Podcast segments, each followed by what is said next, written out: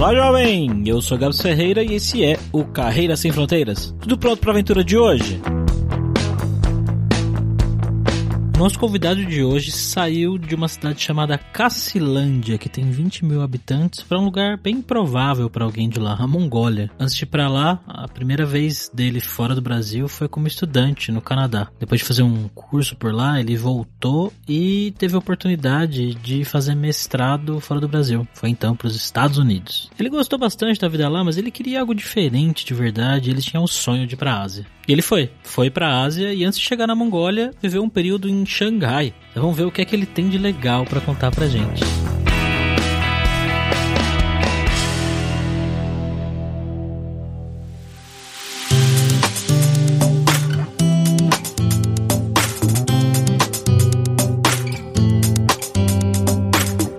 Para nossa segunda vez na Mongólia, estamos como sempre com ele, o nosso viajante poliglota, Fabrício Carraro. Como é que você tá, Fabrício? Muito bem, hoje Gabs voltando para a Mongólia, como você falou, não é um país tão exótico pra gente, mas muito interessante. E hoje a gente vai bater um papo com o Thiago. Como é que você tá, Thiago? Beleza, e vocês aí, como é que estão? Tudo ótimo, cara. Vamos bater esse papo aí. Bom,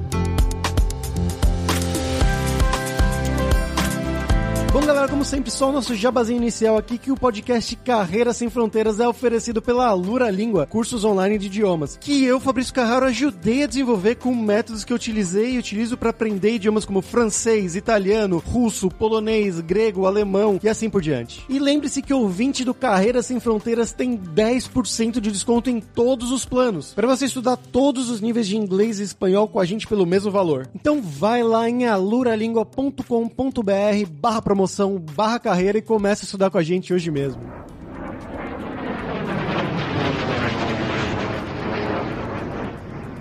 Bom, Thiago, como sempre, para a gente começar o podcast aqui, eu quero que você conte para os nossos ouvintes um pouquinho mais sobre você, né? Então fala de onde que você é do Brasil, o que que você estudou, o que que você fez, trabalhou na vida, como é que você foi parar aí na Mongólia, cara? Eu sou de uma cidadezinha do interior do Mato Grosso do Sul, que chama-se Cacilândia, uma cidadezinha de 20 mil habitantes. Meus pais moram lá, então eu nasci lá e, e cresci lá até, sei lá, o, o ensino médio, quando eu fui, eu mudei para o estado de São Paulo, fui estudar em Campinas, logo ali pertinho de São Paulo, né? Fiz faculdade em Relações Internacionais. Né? Aí que começou o meu interesse por explorar um pouco aí, né? Sair um pouco do Brasil e, e abrir a cabeça um pouco nesse sentido. E foi quando eu estava na universidade, na faculdade, que eu tive a primeira oportunidade de sair do país. Estudei, não lembro quanto tempo foi certinho, mas eu fiquei um tempinho no Canadá. Morei lá para aperfeiçoar inglês, né?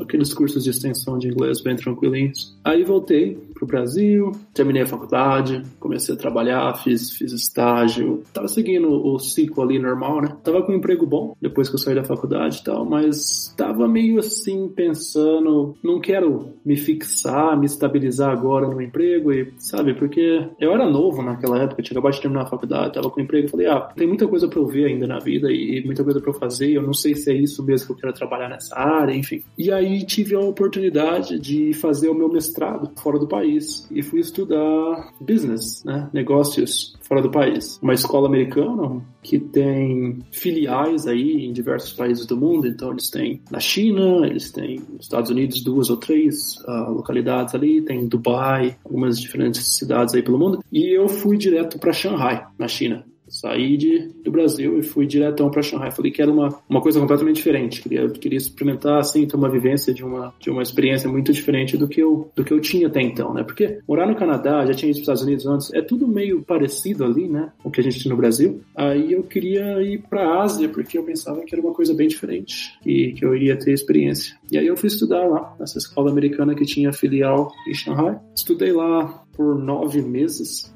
em Shanghai, se eu não estou enganado. Aí eu saí de lá, não tinha terminado ainda o meu mestrado, meu MBA. Eu fui terminar o meu MBA na filial da escola em Nova York. Aí eu voltei para Nova York para terminar o MBA, me graduei em Nova York e resolvi voltar para Shanghai para trabalhar tinha arrumado um emprego lá, depois que eu, que eu terminei o meu MBA. Voltei para Shanghai para trabalhar, fiquei acho que em Shanghai mais uns dois anos, trabalhando em consultoria. A maior parte do tempo que eu estava lá, depois que eu voltei dos Estados Unidos, estava trabalhando em consultoria, mais focada em, em marketing. Nesse tempo aí, nesse meio tempo que eu estava em Shanghai, que eu acabei conhecendo o que hoje é a minha esposa, que é o motivo pelo qual eu vim para Mongólia, porque ela é natural da Mongólia. Conheci ela em Shanghai, a gente namorou por um tempo lá. Tive uma proposta para me mudar para outra cidade ali na China, chama Tianjin, uma cidade ali vizinha de Beijing. Aí nós fomos para lá, eu trabalhei mais um ano ali em Tianjin, uma empresa, uma multinacional chinesa, na área de marketing deles. E aí eu tava começando a ter aquela crise do final dos 20 anos ali, eu acho que 27 anos, eu tava na época, e eu pensava assim, né, ah, a gente tá morando aqui, eu tava naquela época ainda minha namorada, ela tava lá comigo, e é meio difícil, assim, como estrangeiro, a gente conseguir construir alguma coisa, né, ter o seu apartamento próprio, carro próprio, esse tipo de coisa. E a gente começou a pensar nas alternativas que a gente teria para se mudar e começar realmente se estabilizar na vida, né. E aí veio na cabeça a ideia de vir para cá, para Mongólia, aqui do lado da China, é, é no norte da China, né, um país colado ali, fronteiriço, da onde ela é, capital aqui, Ulaanbaatar. A gente, a gente resolveu, a gente fez um plano pra gente se mudar para cá nos, nos próximos, sei lá, seis meses daquela época. E o nosso plano era vir para cá e abrir um negócio no início. A minha esposa, ela é, hoje ela é minha esposa, naquela época minha namorada, ela é formada em comércio exterior e ela, ela morou 10 anos na China, ela fala chinês fluente, então a gente fez um negócio que a gente poderia manter essa relação com a China e importando as coisas e, e vendendo aqui, etc.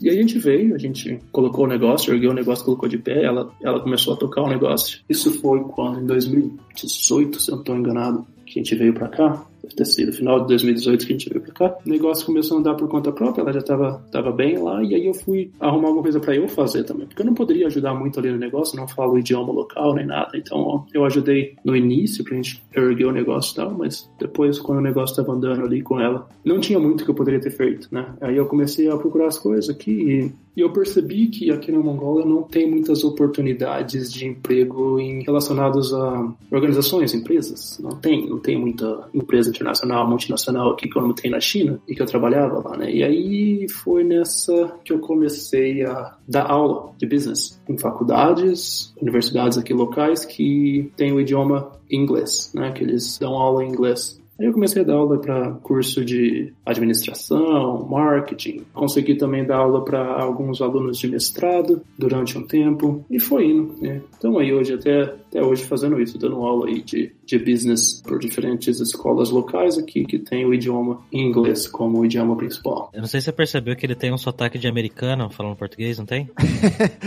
Marketing. é, meu português ficou meio ruim. O sotaque do Mato Grosso não existe mais, né? Mato Grosso do Sul, perdão. Mato Grosso do Sul, isso aí. É. O pessoal, o pessoal fica bravo quando fala Mato Grosso, né? Uma vez eu dei, Então, aula, dei, aula, dei aula pra uma galera de Mato Grosso do Sul e eu falei, ah, vocês são do Mato Grosso. Eles, é, do Sul.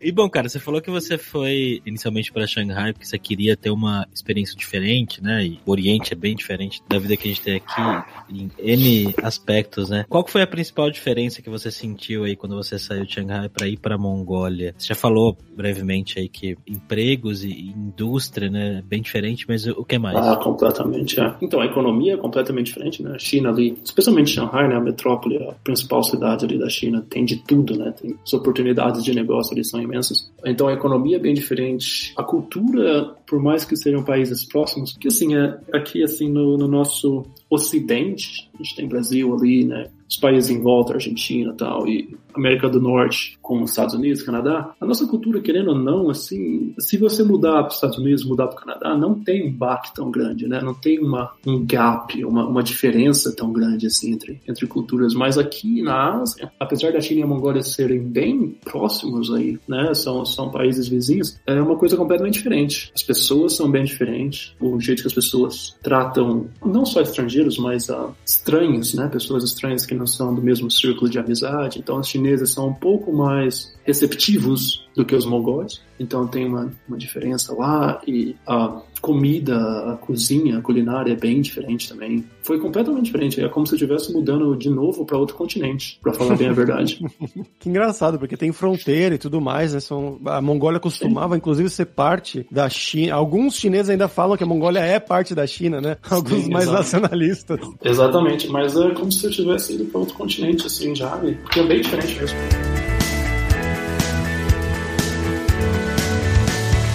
Você falou que, bom, você foi aí meio que na aba, né, da sua esposa, porque vocês foram meio que juntos, mas é o país dela, afinal, né? Ela já estava habituada, é. já sabia como é que funcionava tudo e ela ia abrir esse negócio, né? Então, como é que foi essa mudança, essa primeira mudança, né? Não só das diferenças, mas o que que você fazia nesse começo? Você falou, né, você não podia ajudar ela tanto assim no trabalho, então você basicamente ficava em casa buscando coisas para fazer. Como é que era isso? E sem então, amigos, né, sem conhecer praticamente ninguém?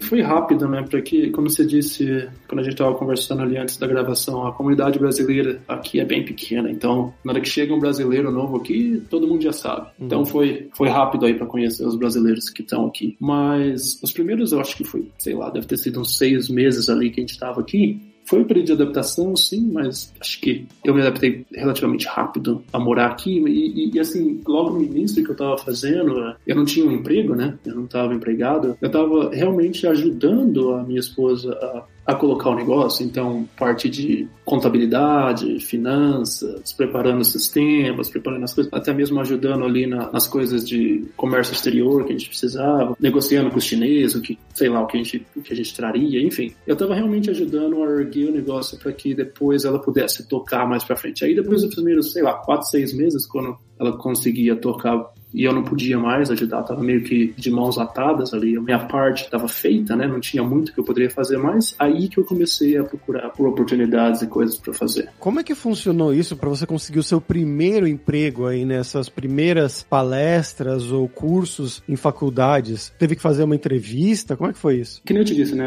Antes de mudar para cá, eu trabalhava em multinacionais, eu trabalhava em empresas, né? Corporações. E quando eu mudei para cá, foi uma mudança radical na carreira, né? Porque eu não ia mais trabalhar em empresas, eu ia dar aula. E eu não tinha nenhuma experiência em dar aula. Nunca pensei que eu ia dar aula na vida, na verdade. Não era, não era meu objetivo, não era, não estava nem, nem na imaginação que eu ia fazer isso. Mas eu acabei por conhecer aí um americano. É também um dos donos de uma faculdade aqui americana que tem aqui na cidade. Eu conheci ele e ele, ele falou para mim, ó, oh, a gente está precisando de alguém lá para pegar os nossos cursos de marketing. E a gente conheceu assim num, num café, numa conversa bem informal e conversando sobre os nossos, os nossos experiências e tal. E ele me ofereceu, falou, oh, se você quiser, vai lá, tal dia, a gente conversa, te apresenta pro pessoal, a gente faz uma, como se fosse uma entrevistinha, mas ele já tinha feito a entrevista informal ali no, comigo, já tinha praticamente me oferecido a, a posição. E foi aí a, a, minha primeira entrada ali pro mundo acadêmico. Foi com esse americano aí, com o dono de universidade, que me ofereceu a oportunidade de começar. E até hoje, na verdade, eu ainda dou aula com ele lá na, na universidade dele, algumas, algumas matérias eu dou aula para ele à noite ainda. Ah, legal. E esse, como é que foi esse contato com os alunos mongóis, assim, o primeiro contato? Eu imagino que todos falassem inglês, né? Porque as aulas, as aulas eram em inglês. Sim, tudo em inglês, é. Como é que foi isso? Você considera diferente de quando você mesmo estudava, seja no Brasil, os alunos americanos em Nova York, os alunos chineses na China? Totalmente diferente. E totalmente diferente não só em questão dos alunos, das pessoas, totalmente diferente a estrutura também de ensino e, e etc. A gente aí no Ocidente, né, a gente está acostumado com faculdades grandes, prédios enormes, terrenos e partes abertas e tudo isso e aquilo. Aqui são coisas menores. Não tem o que a gente tem aí no Brasil, por exemplo. Se for numa USP da vida, se for numa Unicamp da vida, é aquele mundo, é uma cidade lá dentro. Aqui as faculdades, as universidades são, são prédios. A infraestrutura é bem diferente, a vida universitária é bem diferente devido a isso. Né? Então, os alunos, aí, os, os, as pessoas que estão na, na, faculdade, elas não têm a mesma vida universitária que a gente tinha aí no Brasil, né? De socializar fora da sala, porque é um prédio, sabe? Você quer sair do prédio, você quer você termina sua aula, você quer ir embora. Aí no Brasil é diferente, aí no Brasil você sai do prédio, você tem, você tem a cantina, você tem o restaurante, você tem um monte de coisa dentro do campus ali, né? E aqui não tem isso, então isso é uma diferença grande. Outra diferença que eu achei gritante é, não quero chamar de educação, é, é o respeito que os alunos têm com os professores aqui, com os instrutores, é completamente diferente do Brasil. Eles têm uma cultura aqui que eles veem os professores, eles veem os instrutores deles é como se fossem umas pessoas bem, para ser bem respeitadas mesmo. Todo mundo te chama de Mister, que no Brasil seria senhor ou, uhum. ou algo do tipo. Apesar de eu ter 30 anos aí, todo mundo me chama disso, sabe? Todo mundo me refere a mim como Mister. E é estranho, mas uh, o respeito que eles têm com, as, com os professores é, é, uma coisa bem invejável, assim. Eu acho que eu não tinha visto isso em nenhum outro lugar. Na China, os alunos chineses também são bem disciplinados e, e, e educados com os professores, assim, nesse sentido, mas é uma coisa mais forçada. Agora aqui é uma coisa mais natural. Isso de Mister aí é tipo o treinador de futebol. Na Europa Exato. chamam de Mister. Exatamente.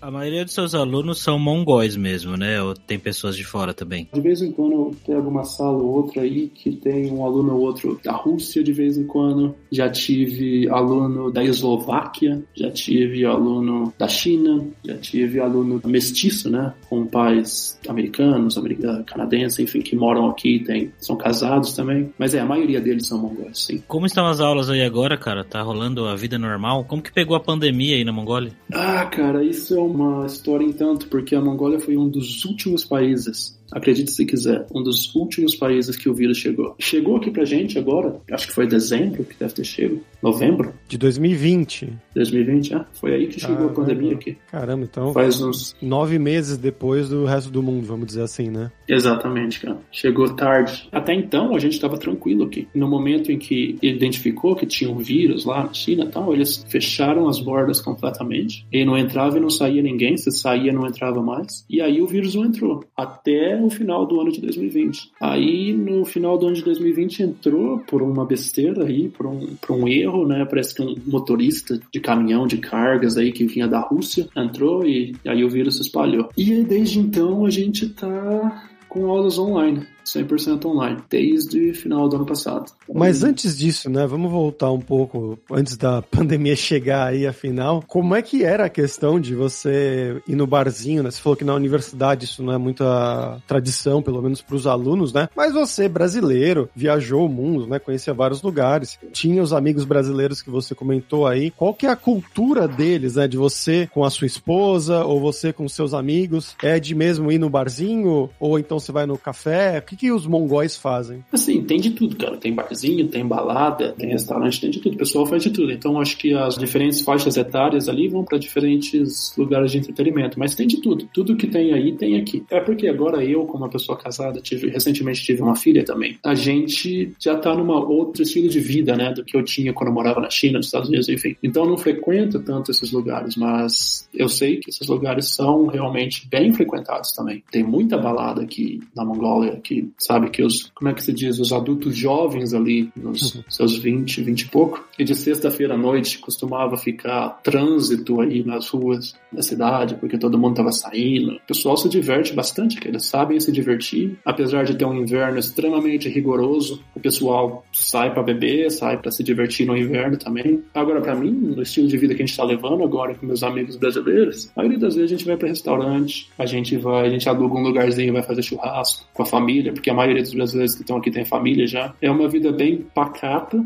nesse sentido. Então no verão a gente faz esse tipo de coisa. No inverno não dá para fazer churrasco no lugar aberto. A gente só vai para restaurante. Quando tá no inverno aí, a gente se encontra em restaurante, faz uma, um jantar, um almoço. Natal, de vez em quando a gente organiza alguma coisa na casa de algum brasileiro, ano novo, esse tipo de coisa, sabe? Americanska firma Transceptor Technology приступила к производству компьютеров «Персональный спутник». E vamos agora para o nosso momento viajante poliglota com o Fabrício Carraro. O que você tem pra gente aí hoje, Fabrício? Então, Gabs, primeiramente eu vou trazer uma coisa do outro episódio que eu comentei. Eu tinha falado que eu ia assistir um filme no dia seguinte, que era O Guerreiro Gengis Khan, que era um filme gigante, né? O um filme teuto russo, cazaque, mongol, produzido assim por russos, mas eles falam em mongol, enfim, e falam em chinês também. Uma puta história e conta a história de vida do Temujin, né? Que se tornou Gengis Khan, o maior símbolo aí da Mongólia, que conquistou a Ásia e a Europa inteira praticamente. E eu assisti o filme filme realmente no dia seguinte. É um filme muito legal, muito bom, recomendo mesmo, assim. É um pouco mais lento, vamos dizer assim, porque conta realmente a história inteira de vida dele, mas para quem gosta de história e dessas coisas, recomendo bastante. Se chama em português O Guerreiro Gengis Khan e o nome em português de Portugal, né, é Mongol. E o nome em inglês também é Mongol. Só achar aí nas internets você consegue. Mas a outra dica de hoje é uma que eu vou até perguntar pro Thiago se ele chegou aí lá, imagino imagino que sim, que é a estátua equestre de Gengis Khan, que é uma está a maior estátua equestre do mundo, com 40 metros de altura, e fica aí pertinho de Ulaanbaatar, né, que é a cidade, a capital da Mongólia, onde o Thiago tá. E eu tava vendo as fotos aqui, parece um negócio fantástico, porque você consegue ver as steppes, né, em volta, consegue ver a paisagem inteira. Parece bem bonito. Você chegou aí lá, Thiago? Sim, uh, na verdade, quando eu vim aqui para visitar ainda, né, a gente ainda morava na China, e eu vim aqui com a minha esposa só para visitar a cidade mesmo, primeira vez que eu vim aqui na Mongólia, e a gente foi para lá. Eles me levaram para lá. Acho que é uns 60 quilômetros aqui da cidade, 100 quilômetros no máximo aí da cidade, não sei certinho, mas não é longe, não é perto. E é bonito, cara. É uma estátua bem uh, imponente, né?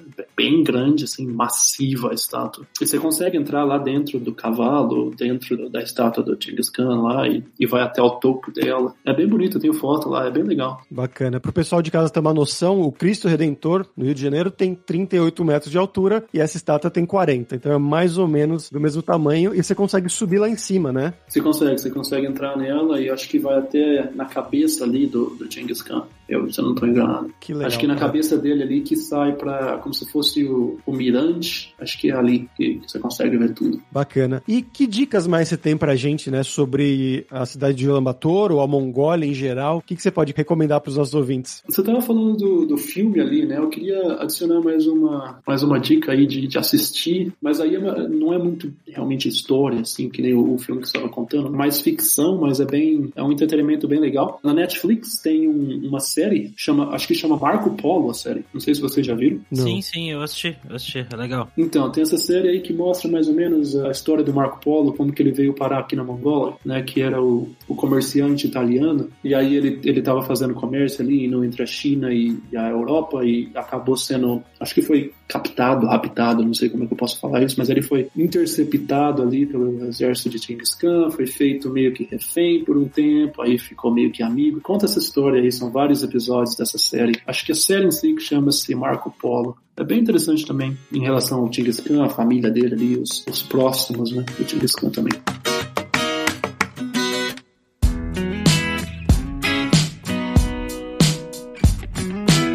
Cara, e com relação à comida, como é que foi a sua adaptação aí? O que que é o arroz e feijão no mongol? não é muito legal. eu não sou muito fã da culinária local. Tem quem goste, tem estrangeiro aí que mora aí que goste. Eu não sou muito fã. A culinária local é baseada em farinha e carne. Tem muita carne. Carne de, de carneiro, carne de vaca. Eles comem até carne de cavalo aqui. Cavalo tem bastante. Eles comem bastante carne de cavalo, na verdade. Mas a culinária é carne e farinha. Então eles fazem tudo quanto é tipo de prato com carne e farinha. Eles fazem o macarrão próprio deles lá, que eles chamam aqui de soivan. É um macarrão um pouquinho mais grosso, que é feito de farinha e carne. Aí eles fazem um outro, um outro negocinho. É um bolinho de farinha que é feito com carne dentro. Ele não é fervido na água quente, eles fazem como se fosse. Eu não sei como é que fala em português, é o steamed. Ah, no vapor. No vapor, isso.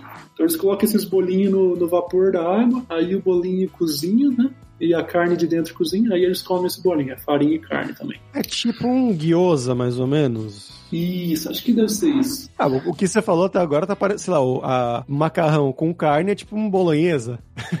Não, porque não tem molho. Ah, não É tem meio molho. seco. Então tem esse, tem esse macarrão, tem esse tipo esse bolinho aí, que eu não sei como é que explica, eles chamam de Buzz É B-U-Z-Z. Se dá um Google aí, ele deve aparecer. Tem um prato aqui que eu gosto bastante, que é, é tipo, como se fosse um prato meio que comemorativo deles aqui, sabe? Que eles comem em situações especiais, sei lá, aniversário, ou sei lá, tá celebrando alguma coisa, eles fazem essa, esse prato, que é, acho que eles chamam de horhot, e horhot é uma, é uma carne que é cozinhada numa panela bem grande com pedras. Eles cozinham com pedras. E aí eles deixam cozinhando por muito tempo ali com as pedras dentro dessa panela. Eu não sei certinho o preparo como é que funciona a parte da carne que eles usam para isso, mas é cozinhada com pedra. Então eles, eles pegam essa pedra, põem lá e pelo que eu entendi, a pedra para fazer a carne mais macia. Aí quando você tá comendo, eles tiram a carne, claro, para você comer, e eles tiram a pedra também, a pedra quente. Aí eles vão passando a pedra pedra de mão em mão, que eles dizem aí, eu acho que é um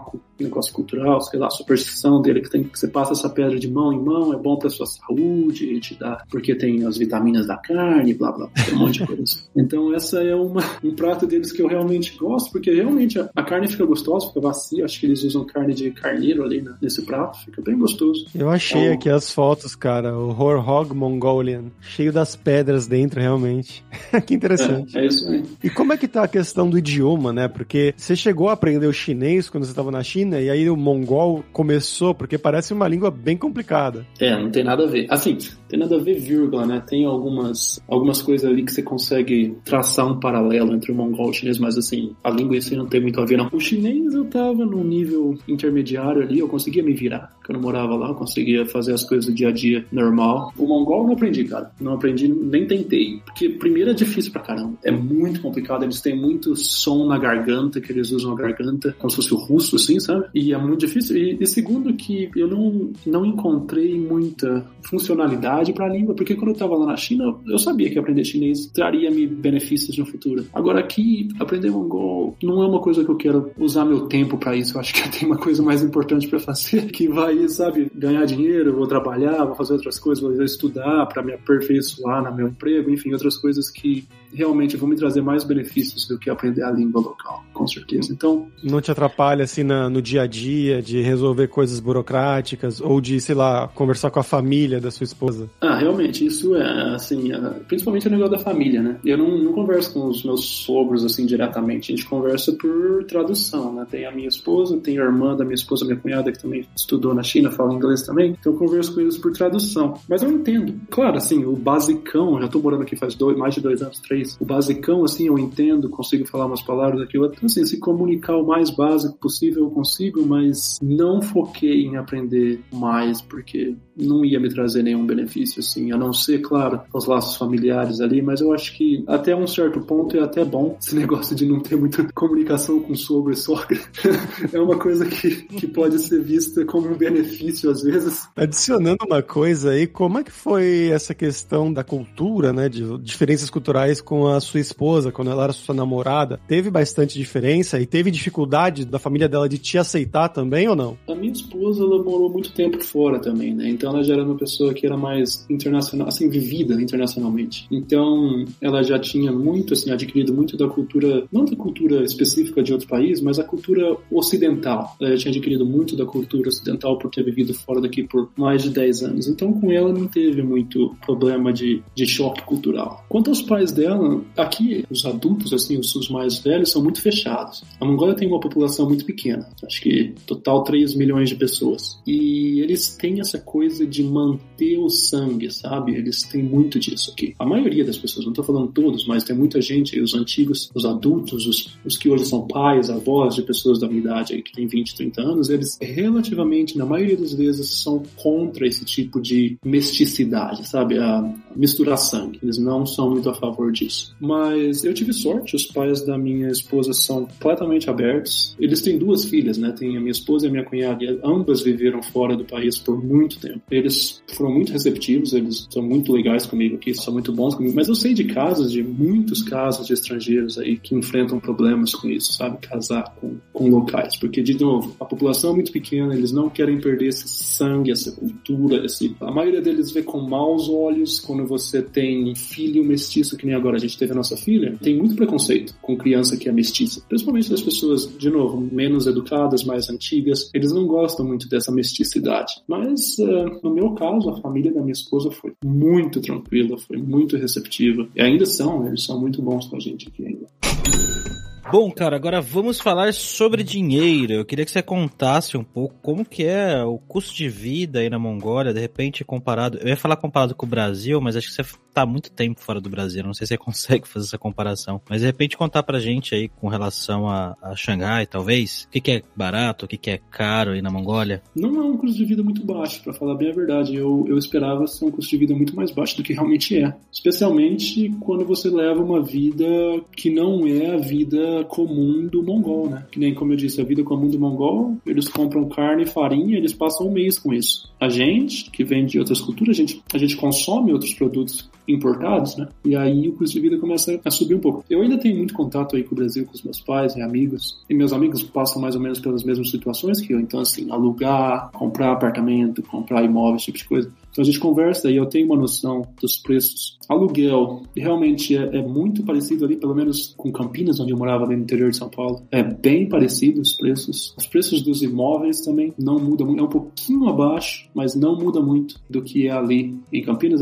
Talvez até em São Paulo, em alguns bairros de São Paulo. O preço de imóvel é, é alto especialmente quando você considera assim o, o, a renda média, os preços de aluguel e os preços de imóveis são exorbitantes, porque a renda média aqui é baixa comparada com o Brasil. É uma renda média muito baixa. E na hora que você começa a pensar na perspectiva dos locais, né, das pessoas locais que têm essa renda média, sinceramente, eu não sei como que eles se viram no 30, porque a renda média é muito baixa comparada com os preços. Acho que tem uma bolha imobiliária talvez por muito tempo já, porque desde quando eu tô aqui essa bolha imobiliária já tá aqui, mas uh, comida, como eu te disse, é, depende muito, varia muito de pessoa para pessoa, mas estrangeiro a gente tem um custo de vida relativamente alto, porque a maioria dos, das coisas que a gente come aqui, da, dos produtos que a gente consome, eles são importados. Então, acaba subindo, né, o nosso custo de vida. Porque aqui não tem muita produção local de quase nada. Não tem agropecuária. Tem muito pouca produção de coisa. Tem produção de carne e tem produção, acho que de farinha. Deve ter uma horta aqui ou ali, que faz umas verduras aqui ou ali. O resto é tudo importado. É um país que tem uma balança comercial extremamente deficitária. Eles importam tudo que eles consomem. E isso acaba elevando bastante o custo de vida, especialmente para as pessoas que consomem esses produtos importados. Né? É, então o custo de vida é extremamente elevado se você tomar em consideração a renda média do mongol. A renda média do mongol é baixa. Okay,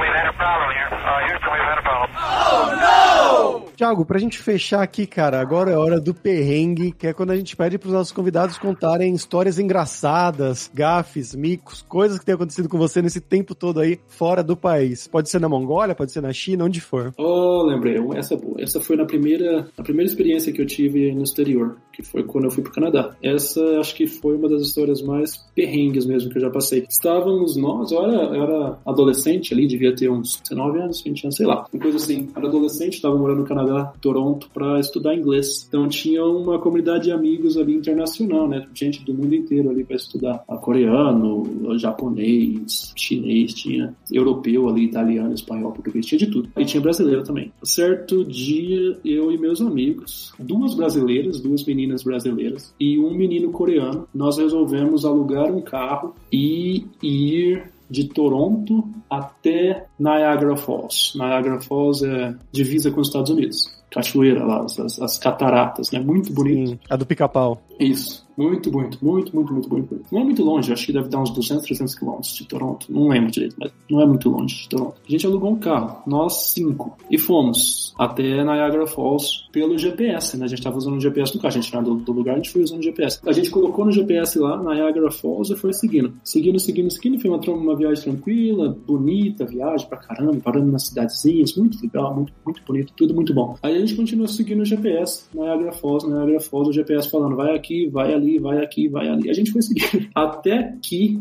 o GPS falou, vire à esquerda. Eu lembro até hoje que era a esquerda, porque foi tão, um evento tão marcante que eu lembro que eu virei à esquerda, eu tava dirigindo. Virei à esquerda, beleza, virei à esquerda. Na hora que eu virei à esquerda, era a ponte da divisa com os Estados Unidos. A gente entrou na área de imigração. Não tinha como voltar. Não tinha como dar minha volta. E ninguém tinha visto. A gente não estava indo nos Estados Unidos, não era o plano. O plano era ficar do lado canadense das é Niagara Falls. Você pode ver dos dois lados, né? Exato. E, e o GPS estava mandando a gente para Niagara Falls do lado americano. Aí a gente entrou nessa fila de carros para imigração americana. E não tinha como voltar. Não tinha, não tinha como dar meia volta ali. Acho que por questão de segurança, sei lá. A gente caiu na real e falou: putz, ferrou. O que, que a gente vai fazer agora? O único que estava bem ali era o coreano, porque o coreano não precisa de visto. O resto da gente, a gente falou, puta, ferrou, né? Aí chegamos ali até, tem tipo uns pedágios, pedágiozinho, né, que os carros vão, vão passando para entrar nos Estados Unidos, nesses pedágios ali de, de imigração. E do lado desse pedágio, dessas casinhas de pedágio, tinha um local vazio, assim, não tinha nada lá. Gente falou, ah, a gente não vai passar por esse pedágio porque a gente não tem visto. Não faz sentido a gente passar por ali, os caras vão pé da vida com a gente, né? Aí a gente pegou, parou o carro ali do lado. A gente parou o carro ali do lado, começamos a pensar, o que a gente vai fazer, o que a gente vai fazer. Aí a gente falou assim, ó, coreano, é o seguinte, você é o único que tem visto. Você pega e sai do carro aí e vai lá e fala pro, pros agentes da imigração lá que a gente acidentalmente se perdeu e acabou entrando aqui. Conta a história, né? Aí o coreano falou: ah, tá bom. Aí a gente pegou, chutou o coreano do carro, pegou, saiu do carro e foi andando até o, os oficiais lá da imigração. Na hora que os oficiais da imigração viram que tipo, não podia ter gente andando ali, era proibido. A hora que os policiais da imigração viram o coreano andando ali, sem carro, né? Que não, não podia, só, só podia passar de carro ali. Apontaram arma para ele, fizeram um show lá, mandou entrar no carro e, e assustaram todo mundo. A gente falou, puta, ferrou, ferrou, ferrou, ferrou. Piorou a situação. Aí veio o oficial lá, pé da vida com a gente, porque a gente tinha, primeiro, a gente tava perdido, segundo, a gente tinha quebrado a, as, como é que você diz, as leis lá, porque não podia andar de a pé lá, então a gente mandou o coreano, que é o coreano quebrou a lei. O oficial veio até a gente e falou, não tem o que vocês fazem, vocês têm que ir até a imigração, explicar a situação, e aí a gente vai ter que resolver de um jeito ou de outro. Aí beleza, fomos até a imigração, passamos lá de carro. Chegamos até o pedágiozinho da imigração, vai eu explicar. Naquela época meu inglês não era bom tava lá para aprender inglês, né? Vai eu explicar o que aconteceu. Tá, tá, tá. Explica, explica, explica, explica, conversa, conversa, conversa. Chega que os oficiais da imigração mandam a gente parar numa, numa central ali que eles têm de atendimento, de, não sei como, como que chama, uma central ali de controle deles, uma, um prédio, estaciona o carro, deram um chá de cadeira da gente lá de duas, três horas, pegaram nossos passaportes, colocaram nossos nomes no computador, fizeram a gente se explicar e reexplicar umas dez vezes os, o, o que aconteceu. E depois de perdermos lá três, quatro horas sentados lá na imigração, eles finalmente nos liberaram para voltar pro Canadá e ir embora. Esse foi um Nossa, perrengue, cara. Que perrengue, que doideira, cara. E é, porque realmente, né, tem os dois lados, o GPS não sabia qual lado. Não, e nem a gente.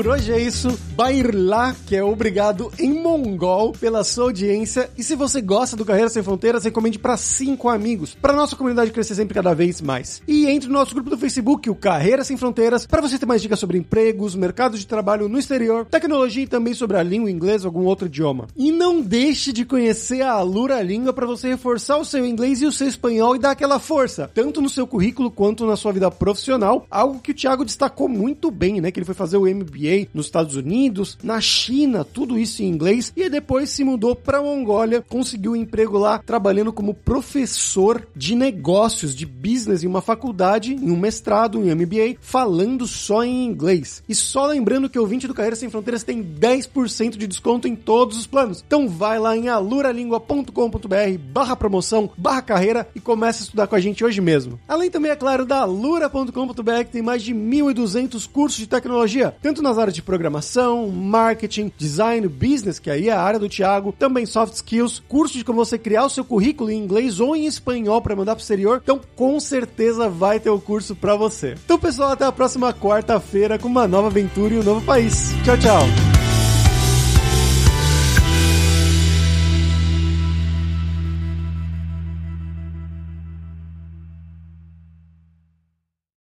Este podcast foi editado por Radiofobia, podcast e multimídia.